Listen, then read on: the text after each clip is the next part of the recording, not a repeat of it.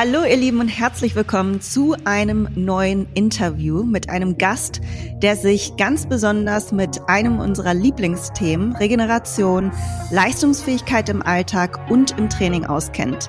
Er ist stark davon überzeugt, dass jeder seine Lebensqualität selbst in der Hand hat. Jeder kann zum gewissen Grad etwas optimieren, denn er selbst hat sich damit intensivst beschäftigt und sogar ein Buch darüber geschrieben. Und diese Optimierung der Lebensqualität ist, man kann schon sagen, ein Lifestyle, den er selbst lebt und der auch einen Namen hat, nämlich Biohacking.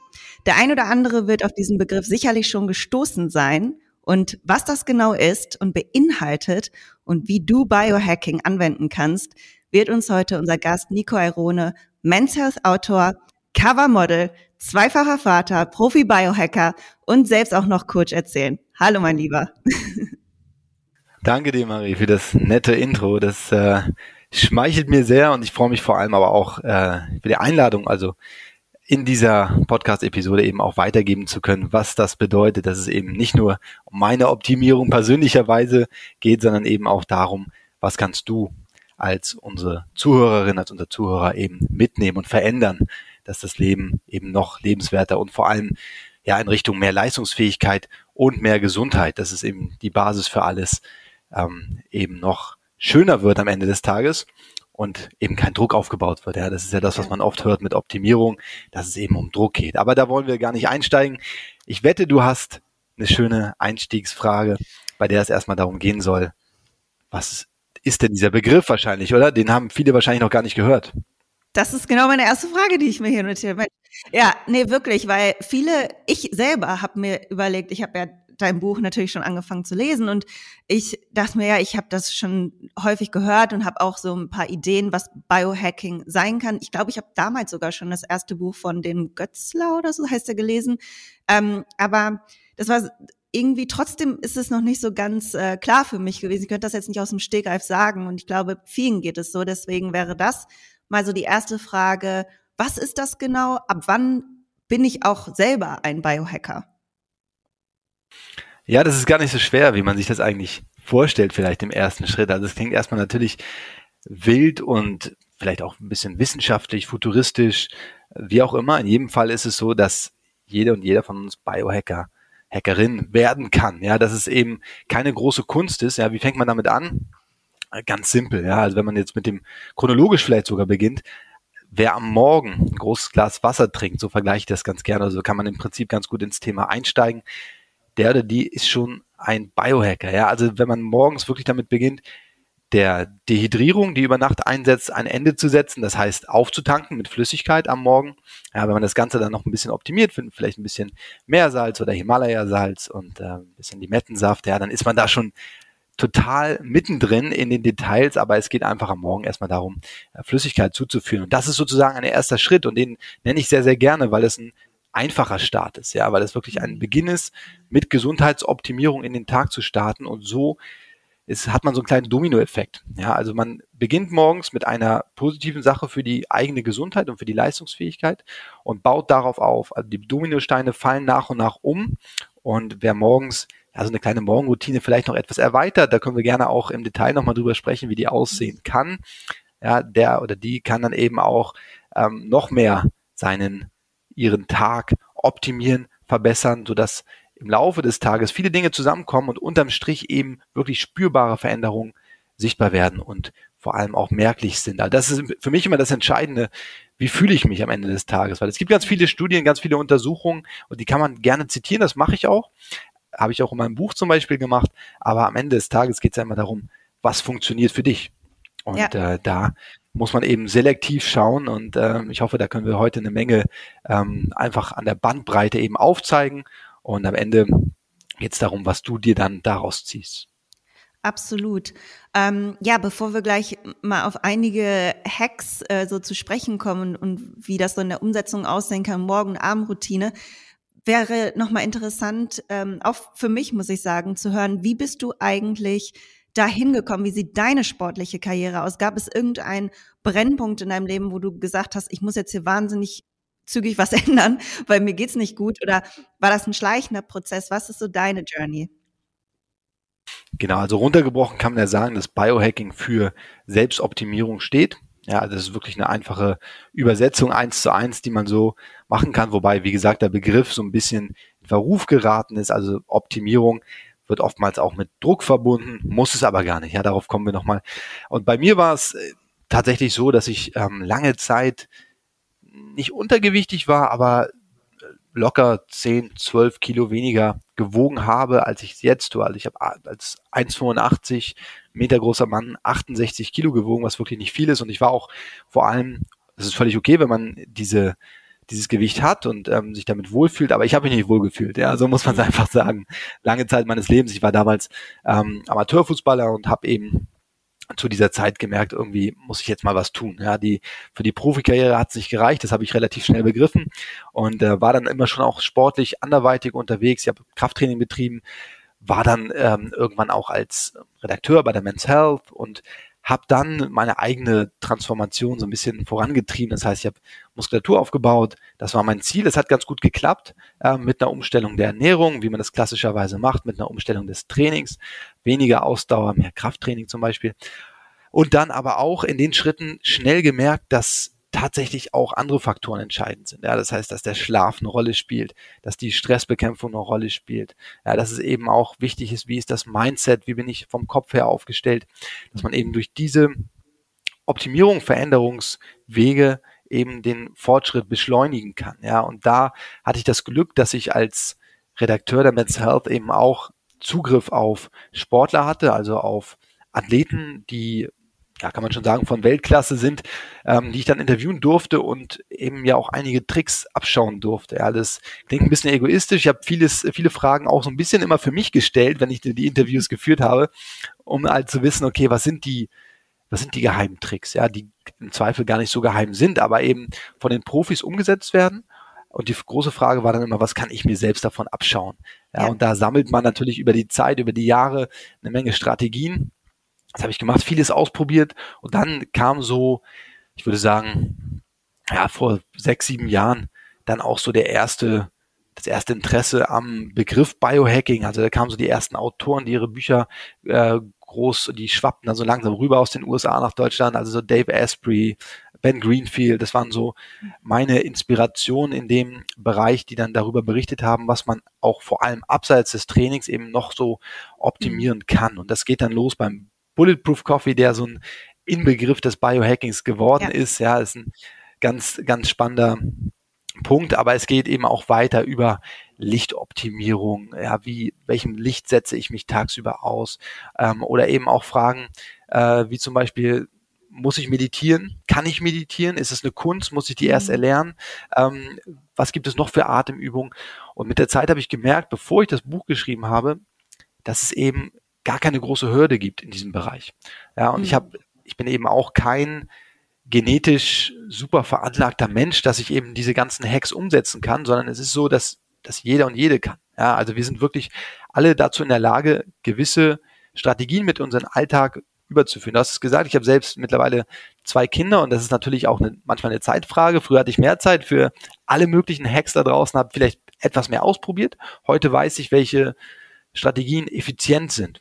Und ja. dass es eben äh, mit weniger Zeit trotzdem die Möglichkeit gibt, etwas für die eigene Gesundheit und Leistungsfähigkeit zu tun. Ja. Das, ich finde deine Journey so cool, weil es vor allem bei Männern gibt es natürlich einmal zwei Ziele, entweder willst du abnehmen oder Muskulatur aufbauen und dann ähm, gibt es eben diejenigen, die Schwierigkeiten haben zuzunehmen an Muskelmasse und die finden sich auch häufig damit ab und sagen, ja, ich bin halt ein Hardgainer, so also ich kann halt schwer zunehmen und ähm, baue nichts an Muskulatur auf, egal was ich mache. Was, was hast, was war bei dir so der Punkt, wo du gemerkt hast, das hat mich, weil du hast ja ein Hammer Body, also muss jetzt einfach mal sagen, und den sich sicherlich viele wünschen und das zeigt ja auch, dass es geht. Auch jemand, der vielleicht damals eher ähm, weniger gewogen hat. Und was war für dich, weiß jetzt nicht, ob es Biohacking war, also alles würde ja mit da reinzählen, dass alles, was deine Performance auch verbessert hat. Aber gab es etwas, wo du gemerkt hast, das war so der Boost und der springende Punkt? Also muss ja nicht mal Training, kann ja auch ein Lifestyle-Faktor gewesen sein. Ja, bei mir war es tatsächlich der Fokus aufs Krafttraining. So der erste Schritt, dass ich lange gedacht habe, okay, da geht man mal eben ins Fitnessstudio, arbeitet da seine dreimal zehn äh, Wiederholungen pro Übung ab, ja, geht da von Übung zu Übung, tauscht die Übung vielleicht mal aus, habe da auch viel Inspiration aus der Men's Health natürlich oder aus meiner Zeit bei der Men's Health, ähm, wo ich mittlerweile immer noch bin, aber eben weniger Zeit des Tages. Ja, habe da viel mitnehmen können und habe dann aber eine schon so einen Punkt gehabt, wo ich, wo mir eine neue Welt quasi eröffnet wurde. Es war so der Punkt, dass ich bei einem mittlerweile gut befreundeten Trainer, dem Moritz Glatten hier aus Hamburg, äh, trainiert habe. Und der kommt so aus der Schule von Charles Poliquin. Und äh, mhm. Charles Poliquin ist auch so einer, mittlerweile leider verstorben, auch so einer der ersten Biohacker, kann man schon sagen, obwohl der sehr, sehr stark im Bereich Training äh, aktiv war. Das heißt, äh, unheimlich viele Olympioniken trainiert hat, Weltmeister trainiert hat, also einer der äh, Kraftsport- oder Krafttrainings, Athletiktraining-Legenden, die es so gibt auf der Welt. Und ähm, der war da sehr, ähm, hat viele Weiterbildung bei dem gemacht und hat sich da ausbilden lassen und hat diese, mir diese Welt so ein bisschen aufgezeigt. Ja, und da habe ich eben schnell gemerkt, dass es unheimlich viele effektive Methoden gibt, die gar nicht super viel Zeit beanspruchen, sondern dass sich Krafttraining eben auch hacken lässt. Ja, dass man mhm. wirklich da an der Stelle eben schrauben kann in eine Richtung, die gar nicht mehr Zeit, weil ich habe immer gedacht, so aus dem Ausdauersport auch kommt, dass mehr Training oder besseres Training eben auch mehr Zeit beansprucht. Und das ist ja gerade, wenn man Muskeln aufbauen möchte, genau eigentlich das Gegenteil, ja, dass man da vielleicht eher effizienter trainiert und effizienter mhm. trainieren sollte. Ähm, aber auch in Richtung der Fettverbrennung. Also es ist nicht so, dass ich so eine klassische Massephase gemacht habe. Und das war für mich auch ein ähm, sozusagen auch eine Eröffnung oder etwas, was sich mir mhm. neu gezeigt hat, dass es eben nicht der Fall sein muss, dass ich fresse, auf Deutsch gesagt, ja. und äh, Kalorien zu führen ohne Ende, sondern es ging darum, wirklich auch mein Körperfett unten zu halten und trotzdem Muskulatur zuzunehmen. Und das funktioniert. Das habe ich dann am eigenen Körper gemerkt und das ist eben oftmals der entscheidende Faktor, wo man dann sagt, okay, das möchte ich irgendwie auch weitergeben. Ja. In der Folge habe ich mich dann ähm, zum einen natürlich auch weiterbilden lassen, zum anderen habe ich eben auch ähm, die Chance gehabt, eben durch äh, direkte Ansprache oder durch direkte Treffen mit Trainern und Athleten eben auch mir die, diverse Tricks auch abzugucken. Und ähm, da in die Richtung ähm, war das wirklich da mein Türöffner, der mir gezeigt hat, okay, es gibt eine Welt des optimierten Krafttrainings, wenn wir es so nennen wollen. Mhm. Und es gibt eben aber auch die anderen Faktoren, die der Charles Poliquin auch damals schon mit äh, reingeworfen hat. Also der hat, der hat schon in den äh, wirklich frühen Jahren, wo es gerade das Thema oder das, das Wort gar nicht mal gab, diesen Begriff Biohacking, der gar nicht mal aufkam, darüber geredet, dass man beispielsweise nachts das WLAN ausmachen sollte. Ja, das mhm. sind alles so so kleine Stellschrauben, ähm, um natürlich die, die Strahlung insgesamt im Haus oder in der Wohnung zu reduzieren, ähm, um den Schlaf nicht leiden zu lassen. Ja, das, ist, mhm. das sind so kleine Faktoren, an denen man natürlich schrauben kann. Und äh, ich habe gemerkt, okay, wenn die summieren sich am Ende des Tages und du fühlst dich einfach energiereicher am Tag, du fühlst dich äh, kräftiger, du fühlst dich ähm, eben auch leistungsfähiger und bleibst vor allem gesund. Und das, ähm, da kam dann immer mehr dazu über die Zeit, aber das war so mein entscheidender Punkt. Ja, wahnsinnig interessant und auch das mit dem äh, WLAN ausschalten, als ich das in deinem Buch gelesen habe, dachte ich so, wow, ich mache noch so viele Dinge eigentlich nicht, die ich mal ausprobieren könnte und da möchte ich einfach mal überleiten zu, zu deiner Morgenroutine und deiner Abendroutine. Ich glaube, das würde die Zuhörer, also mich zumindest, am meisten interessieren. Ähm, ich liebe Routinen und ähm, ich liebe das auch genauso, kann ich mich da schon als äh, Hackerin bezeichnen, weiß ich nicht, wenn man einfach was Neues ausprobiert, was einen Optimierungseffekt haben könnte.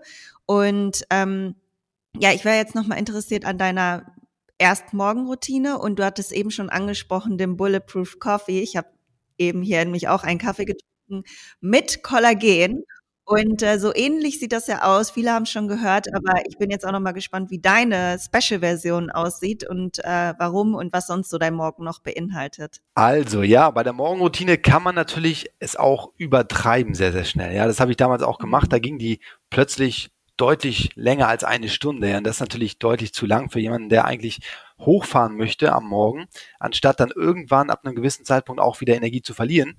Und die Frage bleibt dann natürlich, wofür bereitet man sich dann eigentlich vor, wenn die Morgenroutine schon in die eigentlichen Tagesaufgaben übergeht. Das heißt, dementsprechend bin ich jetzt auch sowieso gezwungenermaßen mittlerweile mit zwei Kindern auch effizienter geworden. Das ist deutlich verkürzt. Ähm, aber das Wichtigste ist eben am Morgen, nachdem man Zähne geputzt hat, direkt zu hydrieren, das heißt Flüssigkeit zuzuführen. Ja, in einem halben Liter, da kann man ein bisschen Meersalz und ein bisschen Limettensaft zum Beispiel, Zitronensaft dem Ganzen hinzufügen. Ist nicht nur geschmacklich sinnvoll, sondern eben auch für die Aufnahme in den Zellen beispielsweise. Da tut das Salz ganz gut. Hilft in jedem Fall und danach fühlt man sich auch schon etwas wacher. Ja, gerade wenn es eine nicht ganz mhm. optimale Nacht war. Und im nächsten Schritt gilt es dann, Bewegung reinzubringen. Das heißt, in dem Moment versuche ich immer eine kleine Morgenroutine, ein bisschen Mobility, also dein Thema eben auch mit unterzubringen oder eines deiner Spezialthemen. Und äh, da fahre ich den Puls eben auch einmal zum Ende der Mobility-Routine nach oben. Das heißt, zehn Minuten lang circa bewege ich mich da, mache verschiedene Stretches, aktive Bewegungen, in die ich mich bringe, aktive ähm, Übungen, also nicht nur statisches Stretchen, sondern eben auch dynamisch, ja, versuche mich da in Positionen zu bringen, die beispielsweise die Hüfte öffnen, ist bei mir ein großes Thema, aber mhm. ähm, andere haben vielleicht woanders ihre Schwerpunkte. Das kann man individuell entscheiden und zum Ende hin mache ich dann so Dinge wie Jumping Jacks oder Seal Jacks, dass ich dann wirklich nochmal den Puls nach oben fahre. Das kann man alles wunderbar stationär machen. Das heißt, man braucht da gar keine große Fläche, sondern das eigene mhm. genügt. Und ähm, an dem Punkt spüre ich dann wirklich auch nach den 10 Minuten, wenn der Puls dann mal über 120, 130 nach oben geschossen ist, ja, da ist es dann schon so, dass ich auch spüre, okay, jetzt kann der Tag kommen. Ja, das ist sozusagen die Grundbasis. Im nächsten Schritt ähm, kommt dann relativ schnell jetzt auch bei mir der Bulletproof Coffee ins Spiel. Aber dann nochmal ein kleiner Hinweis, also an alle Kaffeetrinker da draußen, also Kaffee ist super, ja, ich bin ein Riesenfan. Auch Koffein hilft durch den Tag zu kommen, mehr Energiegefühl zu haben. Aber man muss eben auch vorsichtig sein und da bei mir so eine grundsätzliche Regel, die hilft ganz gut, mhm. ja, dass der Körper eben am Morgen eigentlich erstmal in der Lage sein sollte, selbst Energie zu gewinnen. Das heißt, zu produzieren.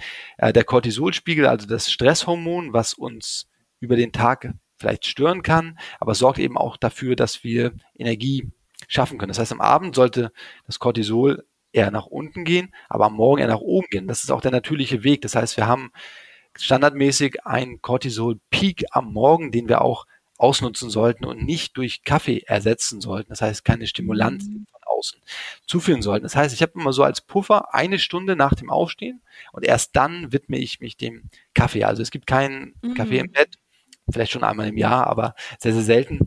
Und äh, dann ist es so, dass ich wirklich ähm, diesen Bulletproof Coffee mir braue. Das ist auch jetzt kein Geheimnis. Das Rezept oder mein Geheimrezept steht natürlich im Buch, aber unabhängig davon, ähm, die Basis ist es da wirklich, Kollagen hast du schon angesprochen, ähm, ist eher so eine Spezialzutat, die in jedem Fall hilfreich ist, aber eben ganz smart oder die, die grundsätzliche Basis für den Bulletproof Coffee ist eben Kaffee in ein, ja, eine klassische Tasse Kaffee, eine große ist es bei mir, die in den Mixer zu schütten, ja, mit mhm.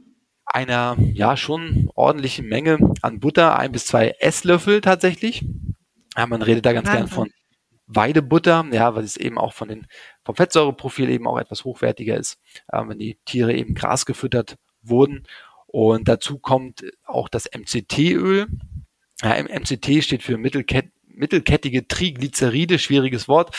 Ja, und die sorgen eben dafür, die werden beispielsweise aus Kokosnüssen gewonnen und aus Kokosöl extrahiert und die sorgen eben dafür, dass der Körper äh, schnelle Energiezufuhr bekommt. Die bekommt er ohnehin schon durch die Butter, also das ist der Hauptvorteil der flüssigen Butter, dass wir eben äh, dem Körper flüssiges Fett zuführen und es damit deutlich schneller verfügbar ist als Energieträger. Ja, das mhm. ist ungefähr das, also diese beiden Zutaten sind essentiell für den Bulletproof Coffee. Dann kommen die kurz im Mixer, 30 Sekunden und dann ist es auch eine schöne cremige Konsistenz, die man dann hat.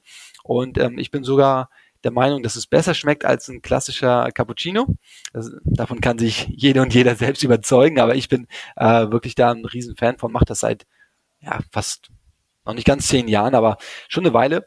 Und mhm. grundsätzlich ist das ja ungefähr das genaue Gegenteil von einem klassischen kohlenhydratlastigen Frühstück, wie man das so kennt, ja, wie man das vielleicht auch als Kind schon gelernt hat. Ja, dass es morgens mhm. Brötchen gibt oder sei es das Müsli. Ja, das ist natürlich sehr, sehr stark äh, von Kohlenhydraten geprägt. Und der Vorteil von diesem eher fettlastigen, und Fett ist natürlich auch in Verruf geraten. Also Fett ist nicht gleich Körperfett, logisch. Ja. Ähm, aber der Vorteil von diesem fettlastigen Frühstück ist eben, dass wir den Körper in der Ketose halten können. Ja, Ketose ist ja der Stoffwechselzustand, in dem wir Fett als Energieträger nutzen und eben auch, das weiß man von der ketogenen Ernährung, äh, das kann uns helfen, eben auch den Körperfettanteil unten zu halten, beziehungsweise sogar zu reduzieren.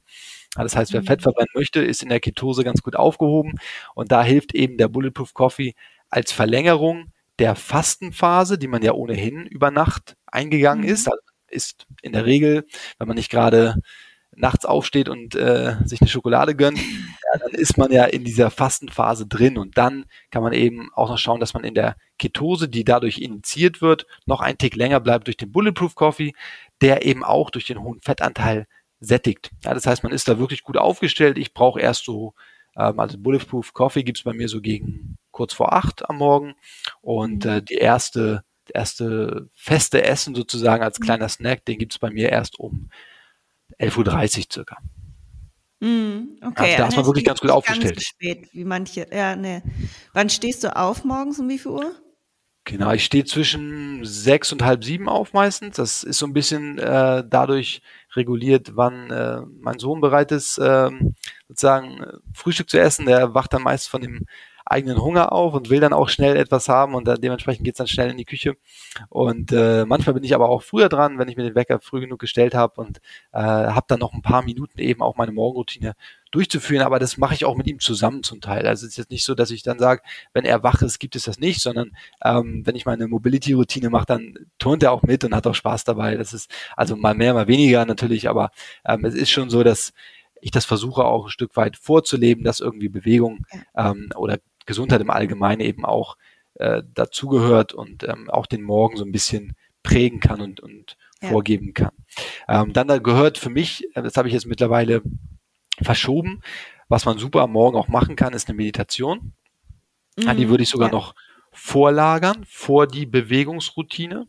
Das heißt, bevor mhm. man hochfährt durch die Bewegung, bevor man Puls und Körperfunktion eben nach oben schießen lässt, kann man eben auch nochmal das Stresslevel senken und unten halten durch eine Atemroutine. Ja, das habe ich früher so gemacht. Mittlerweile habe ich meine Meditation auf den Abend geschoben, aber es, mhm. die ist auch am Morgen gut aufgehoben. Also man sagt so grundsätzlich, ähm, wenn man die Meditation am Tag entweder vor dem Schlafen oder nach dem Schlafen platziert, hat man die größten Vorteile, weil man da von den Hirnströmen her noch im Bereich der, der Träume im Prinzip oder im Bereich der Schlafphase ist oder nah dran zumindest. Und das kommt einem zugute für die Meditation. Und man kann dann einfach leichter wieder runterfahren. Und davor habt ihr wahrscheinlich auch schon in diesem Podcast äh, des Öfteren gehört, davor sollte man vor dem Begriff der Meditation auf gar keinen Fall Angst haben, sondern genau im Gegenteil. Ja, das einfach durchführen, atmen. Ja, es gibt nichts leichteres, als die Augen zu schließen, durch die Nase ein- und mhm. auszuatmen und sich auf diese Atmung zu konzentrieren. Ist natürlich ungewohnt zu Beginn. Ähm, ich empfehle immer so zu Anfang sieben bis zehn Minuten damit zu starten. Mhm. Zehn Minuten sollten dann das Ziel sein. Ähm, gerne auch länger, aber über Effizienz haben wir ja gesprochen. Und dementsprechend ja. sind zehn Minuten, finde ich, eine super Länge für die Meditation. Ja. Wichtig ist, dass man es täglich wiederholt und wenn die Gedanken abschweifen, eben sich nicht dafür verurteilt, sondern einfach mhm. sich die Gedanken wie Wolken vorstellt, die am Himmel vorbeifliegen und man kehrt dann einfach immer wieder zum eigenen Atem zurück als eine Art Anker, den man sich so setzen kann. Ja, weil der ist immer da und äh, wenn man sich eben nicht ärgert, dass man schon wieder über den Tag nachgedacht hat oder über alles, was man erledigen muss, ähm, dann fällt einem das eben auch deutlich leichter, die Meditation als Entspannungsphase zu nutzen. Mm, das finde ich äh, super spannend und es ist ja auch gar kein ähm, Hokuspokus mehr, sondern es gibt ja zahlreiche Studien, die belegen, dass Meditation einen solch starken Effekt hat auf die Gesundheit und Lebensqualität, auf das Mindset. Und ich finde das so inspirierend, dass du das auch ähm, durchführst. Ich bin da so jemand, ich interessiere mich total dafür und bin aber so in and out. Also ich mache das dann und dann ja, sind meine Ansprüche auch vielleicht zu hoch. So, ich muss jetzt total den spirituellen Moment erleben, ähm, aber das muss es halt nicht immer sein, sondern einfach nur dieses Atmen, was du ja sagst. Also das alleine kann es ja schon sein, ne? Total. Also man muss auch da vielleicht ein bisschen die Erwartung senken. Man wird nicht sofort die Erleuchtung erleben. Ähm, das ist klar. Es geht einfach darum, ähm, durch die Atmung, die wir immer dabei haben, dass man die vielleicht ein Stück weit auch beruhigen kann, den Puls senken kann. Das kann man auch relativ leicht messen. Ja. Man kann über eine Smartwatch oder über ähm, auch ein Handy relativ easy oder Brustgurt beispielsweise auch den, den Puls ja und auch die Herzfrequenzvariabilität. Damit kann man das noch ein bisschen genauer tracken und messen. Aber es reicht auch schon der Puls, mal zu fühlen, okay, wie ist der Puls vorher und wie ist er nach einer Meditation? In der Regel sinkt er wirklich sichtlich. Also das ist wirklich mhm. ähm, eine einfache Methode, um sich vor Stress zu wappnen. Ja, viele haben morgens das Problem, dass sie direkt ans Handy gehen und direkt von außen gesteuert werden ja, direkt die ersten Nachrichten einprasseln und ja. äh, das hat leider dann relativ wenig mit selbstbestimmtem Leben zu tun, zum einen. Und zum anderen hat es auch mhm. damit zu tun, dass man natürlich gleich reagiert. Aber eigentlich sollte der Morgen dazu da sein, zu agieren und den eigenen Tag so aufzubauen, dass man eben ähm, eine gute Basis findet und einen guten Start findet in den Tag. Mhm. Ich finde das ganz gut, was du gerade gesagt hast, weil das ist auch ähm, häufig für mich so, ich denke sofort an Arbeit, wenn ich aufwache. Und ich freue mich auch oft darauf, aber häufig ist es natürlich auch geknüpft irgendwie an Stress. Oh Gott, ich will jetzt sofort allen antworten. Und ähm, was ich gerade irgendwie gut fand, was du gesagt hast, ist diese Selbstbestimmtheit. Also wenn ich nicht antworte, ist das Selbstbestimmtheit und nicht nichts Negatives. Vor allem der Gegenüber, den interessiert das eh nicht, ob ich jetzt eine Stunde später antworte, wahrscheinlich. Also meistens ist es ja so, sondern das ist dann nur in mir, was ich denke, jetzt tun zu müssen. Und ähm, ich glaube, wenn man das schafft, also ich merke das auch selber, wenn ich das mal schaffe, abzulegen und mir dann selber wieder beweise, es passiert nichts Negatives oder keiner sag jetzt so Gott, wo, wo ist deine Nachricht oder warum hast du mir nicht geantwortet, dann kommt man auch mehr in dieses Vertrauen, okay, ich kann auch damit erstmal warten und äh, ja, also das finde ich super inspirierend und jetzt hast du eben gesagt, genau, erst Bulletproof Coffee ähm, gegen 8 Uhr und deine Mahlzeit ist dann so 11.30 Uhr. Hat diese Mahlzeit denn beinhaltet die Kohlenhydrate oder wie sieht die dann aus? Auch noch nicht. also dann sprechen wir doch jetzt hier ganz schön, ganz schön über Ernährung, aber ist auch super, weil ähm, wir müssen alle essen, wir müssen alle ähm, irgendwie unsere Energie irgendwo herholen. Man kann zwar fasten, aber Fasten ist tatsächlich auch nur für einen gewissen Zeitraum ähm, machbar und sinnvoll. Dementsprechend bei mir ist es so, dass ich dann um gegen 11.30 Uhr dann meistens schon trainiert habe und mhm. ähm, dann habe ich nach dem Training einen Proteinshake getrunken meistens ähm, kurz nach elf und dann habe ich so eine kleine ähm, Snack-Portion dann meistens. Was ich gerne mache, ist, dass ich Cashew-Mousse nehme. Also Mousse mhm. aus Cashewnüssen. Kann man wie Mandelmousse eben auch fertig schon kaufen und ähm, mir da ein bisschen Meersalz noch aufmache und äh, das so als kleinen Snack haben, Espresso dazu und äh, sättigt ja auch schon ganz gut.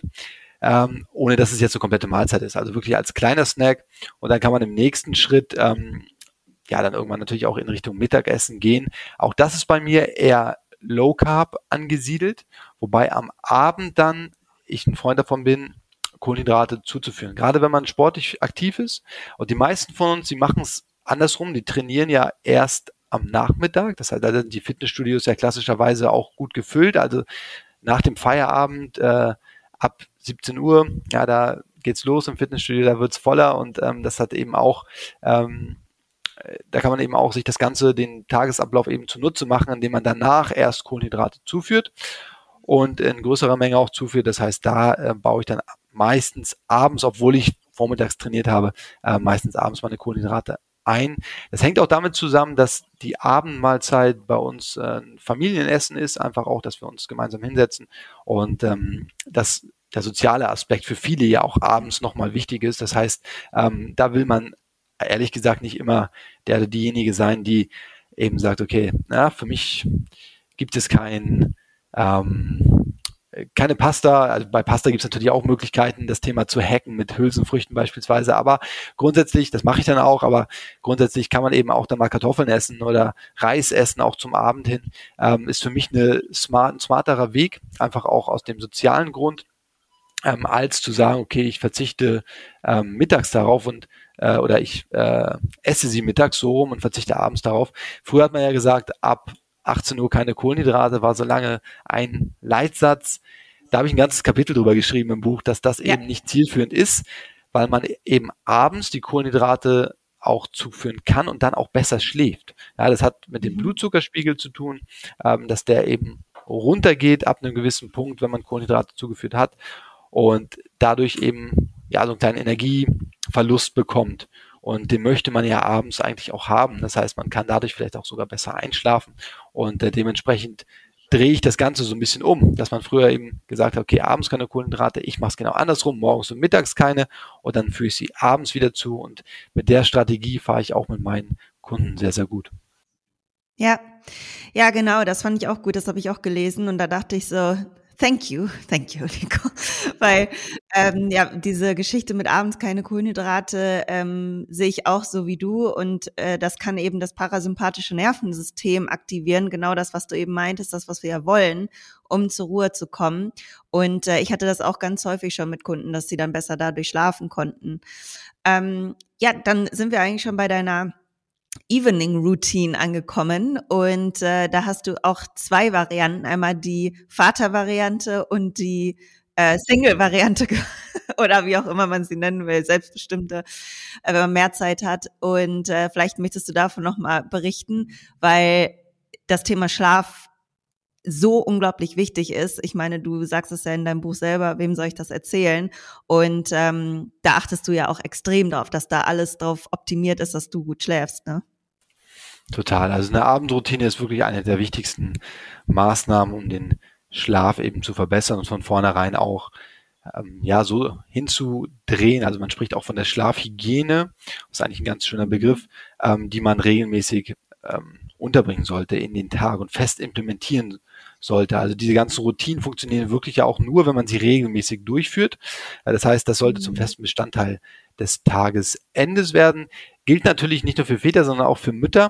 Ähm, aber die Variante, die ich für Eltern eben entworfen habe, hängt einfach damit zusammen, dass man durch Kinder natürlich nicht immer ganz 100 Prozent selbstbestimmt ähm, durch den Tag geht, logisch. Und äh, gerade am Abend ist es so, dass natürlich ins Bett bringen etc. Ähm, eben auch Zeit verlangt. Und da kann man eben auch dran schrauben, ähm, indem man sagt, okay, für mich gibt es eine kleine Phase, in der ich alles unterbringe, was ich für einen guten Schlaf brauche. Und da ist es eben bei mir, wie gesagt, ich habe die Meditation auf den Abend verschoben. Das ist bei mir der wichtigste Part meiner Abendroutine.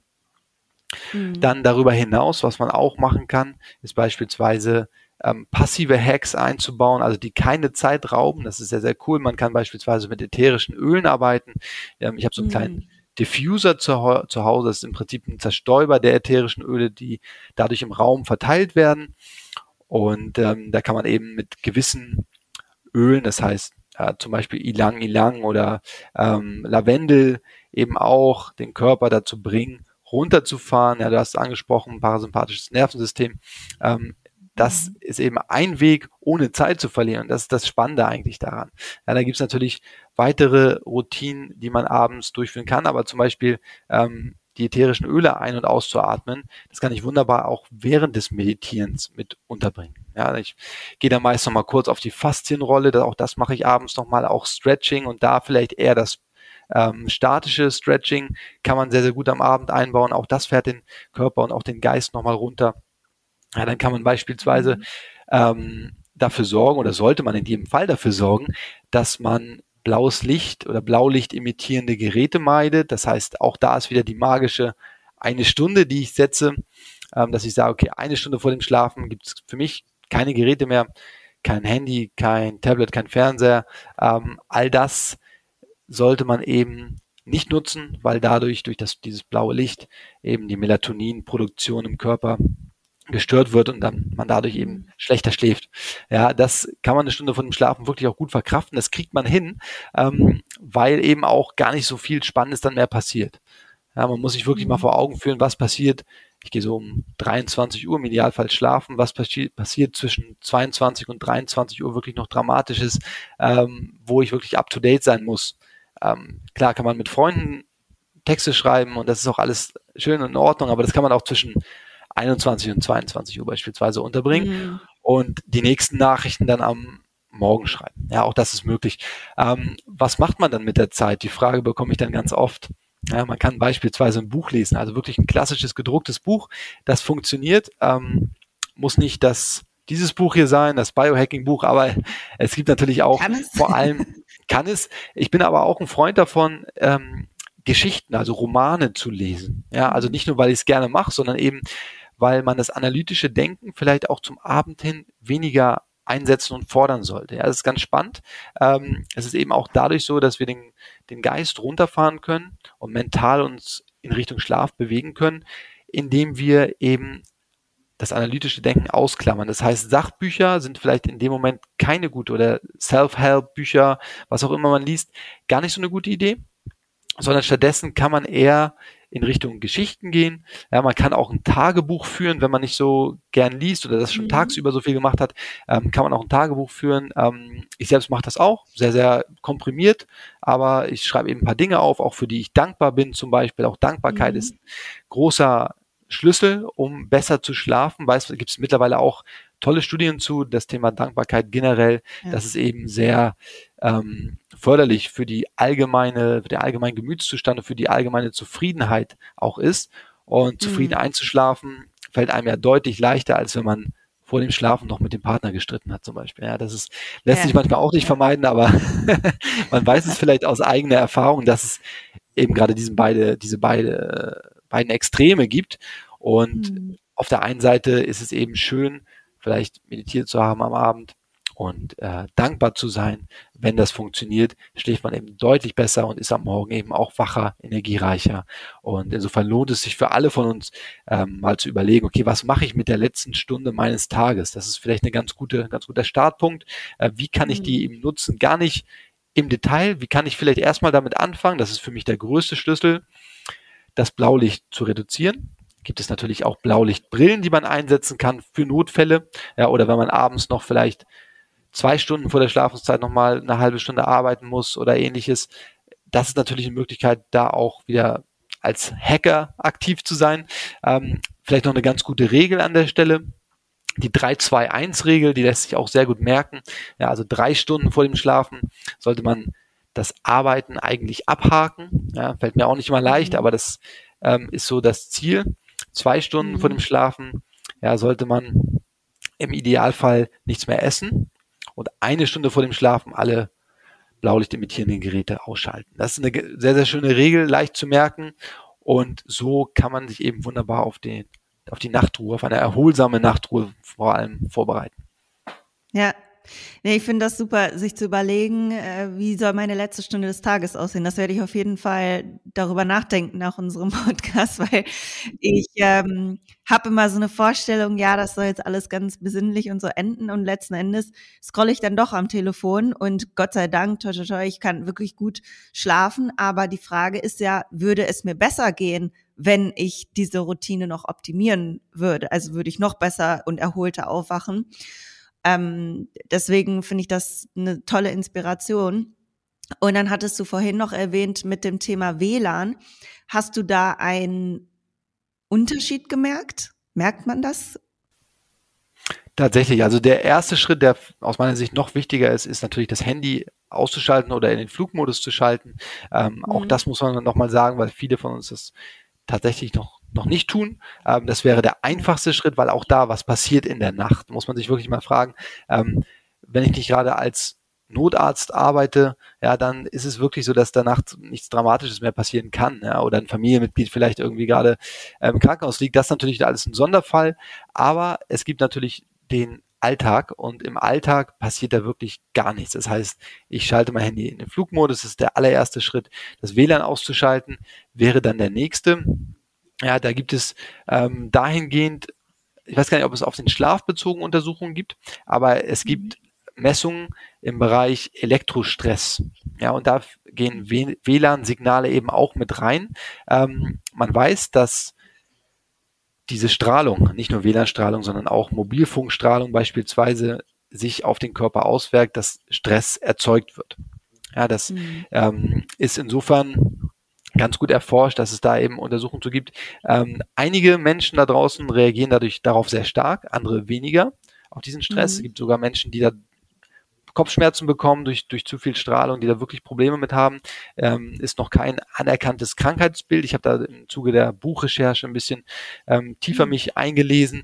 Ähm, aber es ist tatsächlich so, dass ähm, wir alle diesen Stress, diesem Stress ausgesetzt sind. Und was ich mal gemacht habe, ist, dass ich mir mal ein Messgerät besorgt habe für zu Hause. Ähm, mhm und durch die Räumlichkeiten gelaufen bin und geguckt habe, okay, wo schlägt es jetzt aus? Und es ist tatsächlich so, dass natürlich beim, ähm, ich habe den, den Router in so, einem kleinen, in so einer kleinen Abstellkammer, dass mhm. dort ähm, das Signal natürlich sehr, sehr hoch war.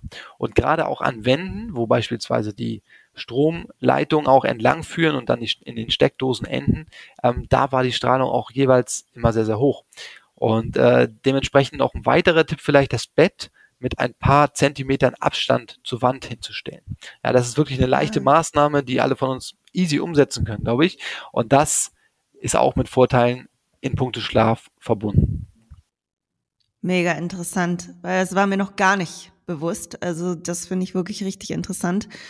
Ähm, ich habe mir das ja so ein bisschen angewöhnt, mit einer Meditation einzuschlafen. Also ich mache mir dann irgendwas an von irgendeiner App und ähm, wo ich jetzt drüber nachdenke und ganz ehrlich zu mir selber, ist es halt auch eine Gewohnheitssache. Also ich sollte es eigentlich vorher machen und dann ausschalten, weil sonst habe ich natürlich mein Handy auch einfach neben mir. Das ist ja katastrophal eigentlich, ne, für einen Biohacker. Ist nicht ideal, aber man kann das Handy natürlich in den Flugmodus setzen. Dann ist es wiederum in Ordnung. Mhm. Ja, also da wer zum Beispiel eine Schlaf-Tracking-App auch benutzt, ähm, das ist durchaus legitim, das zu machen. Da ist die Strahlung wirklich G0. Ähm, das kann man mhm. gut ruhig tun. Insofern ähm, ist der Weg vielleicht gar nicht so schlecht. Ich hätte noch eine andere Inspiration vielleicht für dich an der Stelle, wenn du nicht einschlafen kannst oder für alle da draußen, die nicht einschlafen können, was man gut machen kann. Ich bin großer Fan der 4-7-8-Atmung. Die mhm. kann man wirklich in kurzer Zeit komprimiert durchführen und dadurch eben auch den Körper und vor allem den Geist runterfahren lassen. Über die Atmung kann man generell ja super viel machen. Also ähm, Wim Hof hat es bewiesen im großen Stil, ja, dass man über die Atmung äh, große Dinge bewirken kann. Ähm, in, mit Kälte zusammen, was natürlich nochmal eine ganz andere Welt ist, also die Kältetherapie. Ähm, da ja. brauchen wir wahrscheinlich noch eine zweite, dritte Folge, um auch darüber zu sprechen. Aber es ist schon so, dass ähm, tatsächlich über die Atmung viel geistig erreicht werden kann. Ja, man kann den Körper hochfahren, man kann ihn runterfahren, ja, leistungsfähiger machen oder eben äh, entspannter machen. Und du hast die Möglichkeit, über diese 4-7-8-Atmung äh, dies zu tun in kürzester Zeit. Vier Sekunden einzuatmen, sieben Sekunden die Luft anzuhalten und acht Sekunden wieder auszuatmen.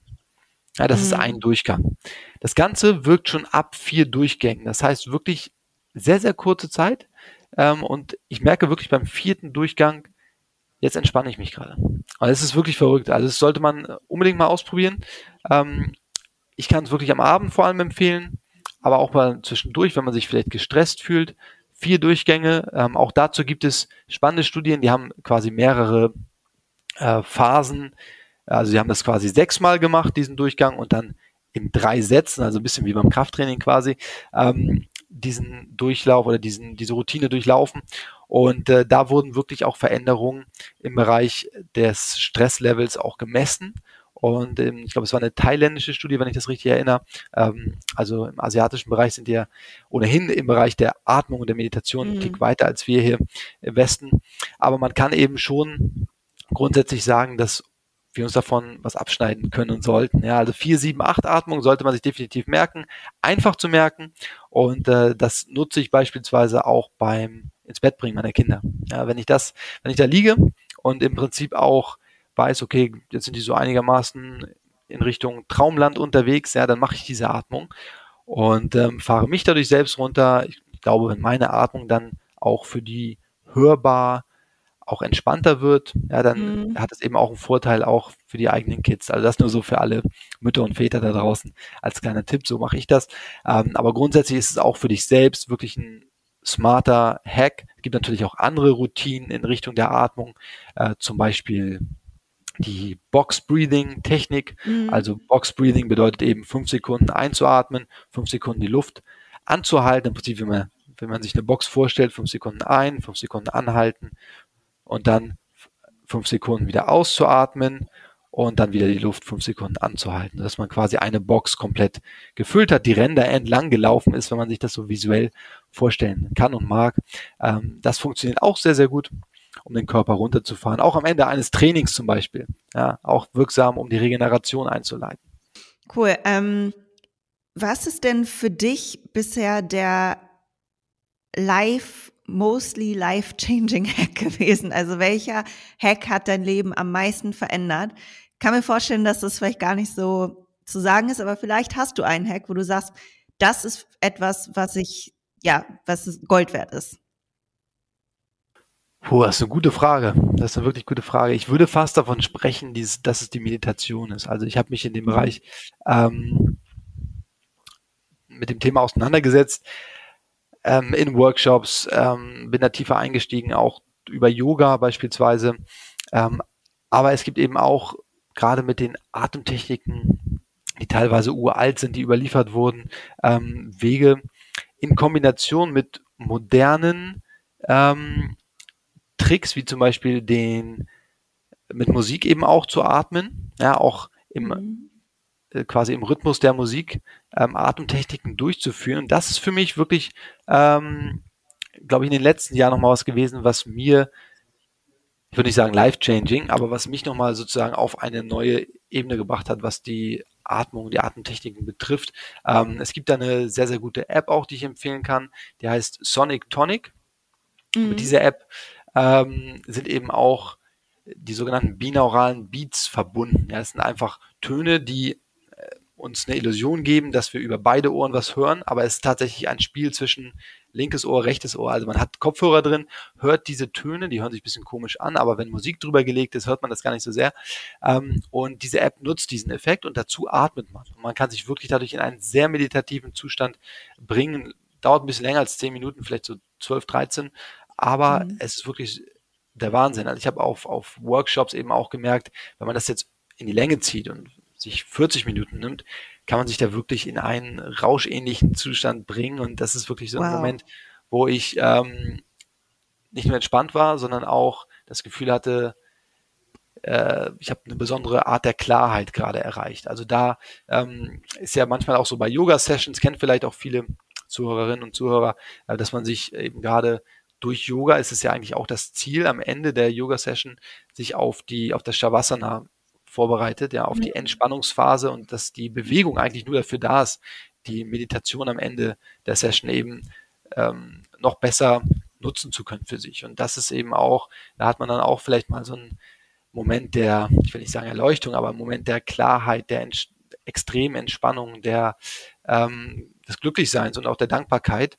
Ähm, und dahingehend war das schon ein Stück weit life-changing. Und das zweite ist eben, da müssen wir dann wirklich nochmal ein neues Fass, glaube ich, aufmachen, ist die Kältetherapie, ähm, ja. mit der ich auch seit einigen Jahren schon arbeite.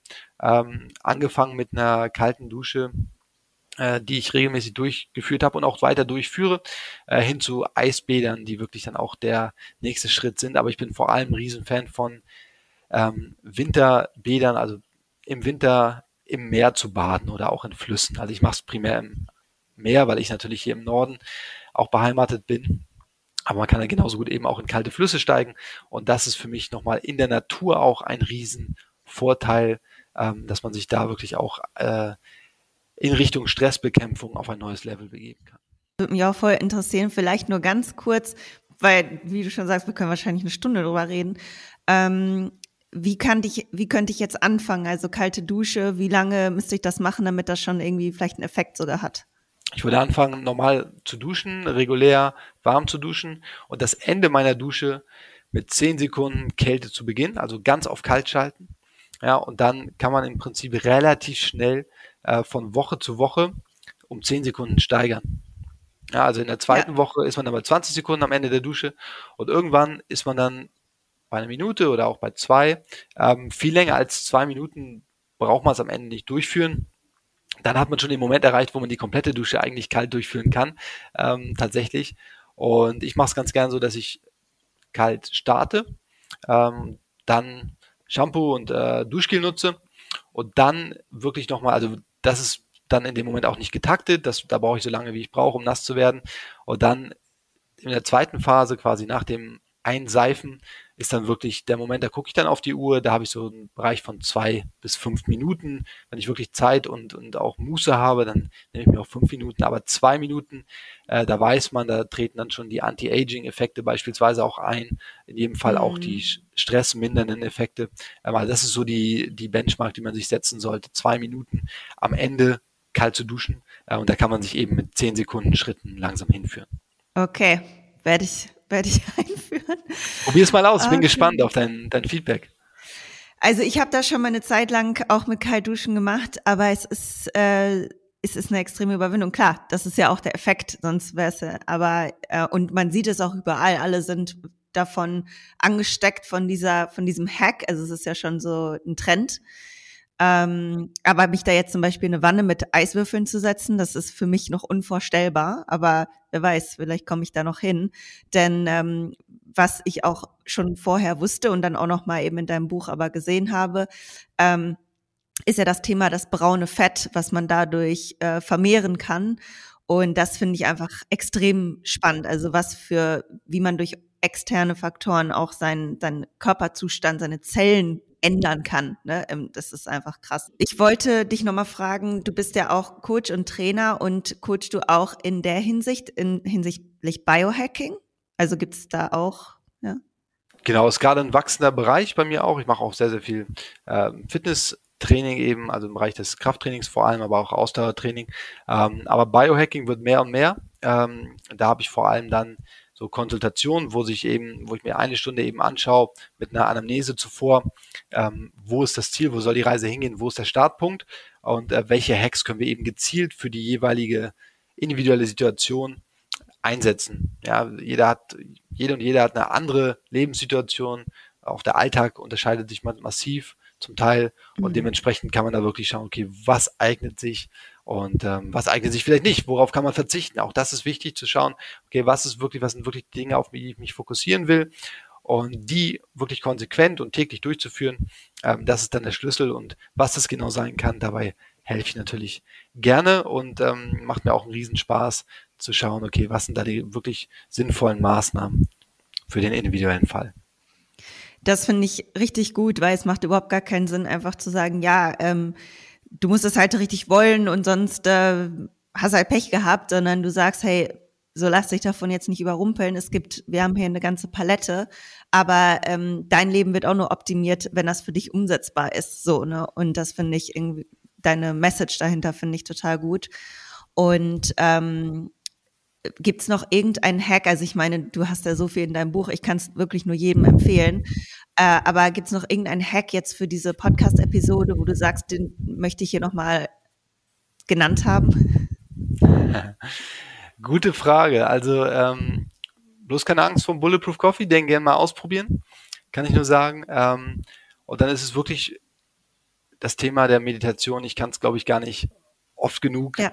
unterstreichen wie wirksam das Ganze ist, ähm, sich auch vielleicht mit dem Thema Dankbarkeit nochmal auseinanderzusetzen. Auch das haben wir angesprochen. Also wir haben eigentlich die, die Key Points haben wir eingetütet. Ähm, die Ernährung haben wir angesprochen. Natürlich auch gerade Frauen, ich meine, das vermittelst du immer wieder. Ähm, auch Frauen brauchen keine Angst vor Krafttraining zu haben. Krafttraining ist Anti-Aging, ja. Das, es gibt kaum effektiveren Weg. Ähm, und da eben auch das als Säule mit einzubauen. Also Training ist eben gerade auch eine ganz wichtige Säule des Biohackings, das darf man nicht unterschätzen. Ähm, es mhm. gibt keine Abkürzung an der Stelle, man muss es eben unterbringen, ähm, in der eigenen Woche irgendwo schauen, dass man sich Slots bereithält und das eben zu einem ja nicht mehr wegzudenkenden Teil des Alltags macht. Ähm, das ist doch, glaube ich, ein wichtiger Punkt, den ich hier gerne nochmal platzieren würde. Ähm, ach ja, genau, doch.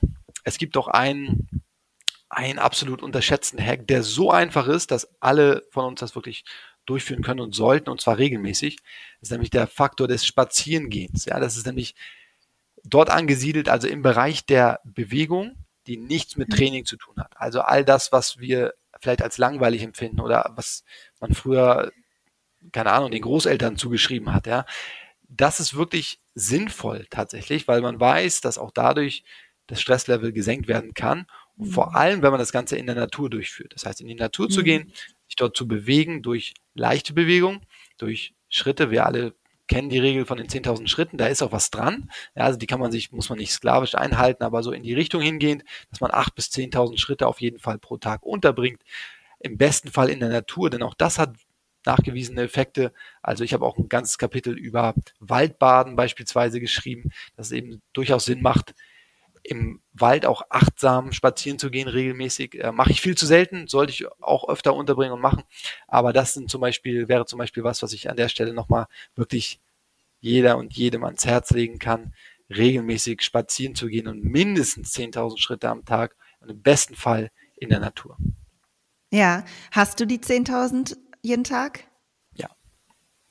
Und ähm, du bist ja auch eigentlich beruflich, naja gut, du, wenn du Leute trainierst, dann bist du auch stehend unterwegs, aber ähm, sonst auch viel am Schreibtisch. Wie, wie ähm, bringst du die Schritte dann unter? Hast du da so ein paar Tipps? Ja, im, ähm, am Schreibtisch ist bei mir auch so, dass ich äh, die Position wechsle, dass ich nicht nur sitze, sondern auch in die stehende Position übergehe, ja. ähm, hin und her. Ähm, ich versuche schon dann auch bewusst die Spaziergänge einzubauen, über den Tag verteilt. Im Moment ja. habe ich den äh, Effekt, dass ich ähm, mit einem kleinen Baby in der Trage dann auch unterwegs bin. Das heißt, im Moment ist es gar kein Problem, diese Schritte voll zu kriegen. Ähm, aber natürlich mit, mit Kindern fällt es einem auch leichter, weil man dann mehr draußen ist im Zweifel und ähm, aktiver ist und mehr unterwegs ist, etc. Ähm, aber ich bin eben auch ein Freund davon, wirklich zu sagen, okay, jetzt gehe ich mal für sei es eine Viertelstunde nach draußen oder 20 Minuten, äh, die Mittagspausen, die man sonst irgendwie am Rechner auf YouTube verbringen würde, kann man vielleicht auch bestenfalls draußen in der Natur verbringen oder sei es im Park um die Ecke.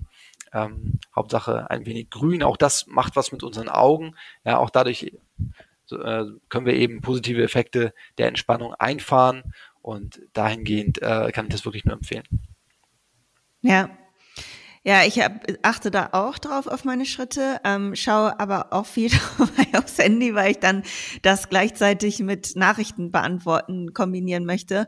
Und ja. ähm, dann habe ich auch gestern gemerkt, also jetzt, wo es so langsam kälter wird, meine Hände, die sterben auch ab. Und dann, ja, kann ich gar nichts immer beantworten, aber vielleicht auch gar nicht so schlecht, dass man sich zumindest einen Teil dieses Spaziergangs ähm, ja auch achtsam vornimmt, also in die Natur gucken, weil das ist ja natürlich was anderes, als wenn ich jetzt auf mein Handy starre dabei. Oder Kopfhörer rein, ein Hörbuch oder einen guten Podcast ja. hören, diesen zum Beispiel. Ja, das wäre auch eine Möglichkeit, äh, um das Ganze zu kombinieren und auch effizient zu gestalten. Oder vielleicht in Gesellschaft, ja, sich dazu zu verabreden mit der Freundin oder mit mhm. dem Freund und äh, oder mit der Partnerin, Partner ähm, eben spazieren zu gehen gemeinsam. Ist auch eine schöne Aktivität. Finde ich auch, ja. Schön.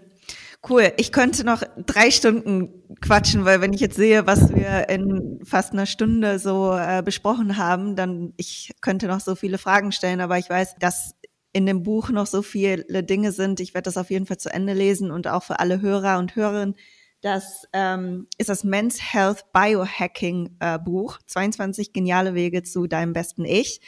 Es ist mega. Also auch das Thema CBD-Öl zum Beispiel, das hat mich auch wahnsinnig interessiert und du hast das ja alles auseinandergenommen bis ins kleinste Detail. Sehr, sehr interessant. Und ähm, ja, wo kann man dich noch finden? Auf Instagram? Genau, Social Media, technisch bin ich vor allem auf Instagram aktiv. Ähm, das Buch übrigens ist nicht nur, weil jetzt Men's Health draufsteht, ja, ist natürlich auch für Frauen geeignet, ist ein bisschen manchmal aus ähm, einem männlichen Ton geschrieben, aber davon sollte man und sollte Frau sich nicht abschrecken lassen. Ja, in jedem Fall auch super Tipps drin, egal für welches Geschlecht. Und äh, ansonsten, ja genau, findet man mich ähm, vor allem auf Instagram. nicoarone.de ist meine Website gerne mal ins Buch schauen, gerne mal Feedback geben. Ähm, ich bin auch, freue mich über jedes Feedback zum Buch, äh, egal äh, ob ein Hack dabei war, den man übernehmen konnte oder ob es eine ganze Reihe war. Ich habe schon, äh, habe mich über alles gefreut, was bisher kam und habe wirklich auch einigen Leuten ähm, zu mehr, zu deutlich mehr Lebensqualität helfen können. Und das ist für mich auch der Antrieb gewesen, das Buch überhaupt zu schreiben. Und das macht mich jedes Mal glücklich. Insofern hoffe ich, dass uns das auch gelungen ist mit diesem Podcast. Und ähm, freue mich, wenn wir noch eine zweite Runde einlegen. Super gerne. Vielen, vielen Dank, Nicole. Wahnsinnige Inspiration und ähm, dir, dein, deine Hauptmessage, dass, dass jeder irgendwas eben optimieren kann und sein Leben auch selber in der Hand hat, das, das finde ich einfach so wichtig, dass man das weiß und sich nicht einfach ausgeliefert fühlt den Umständen, die man hat, sondern man kann immer irgendwas Kleines ändern. Cool. So sieht's aus. Danke dir.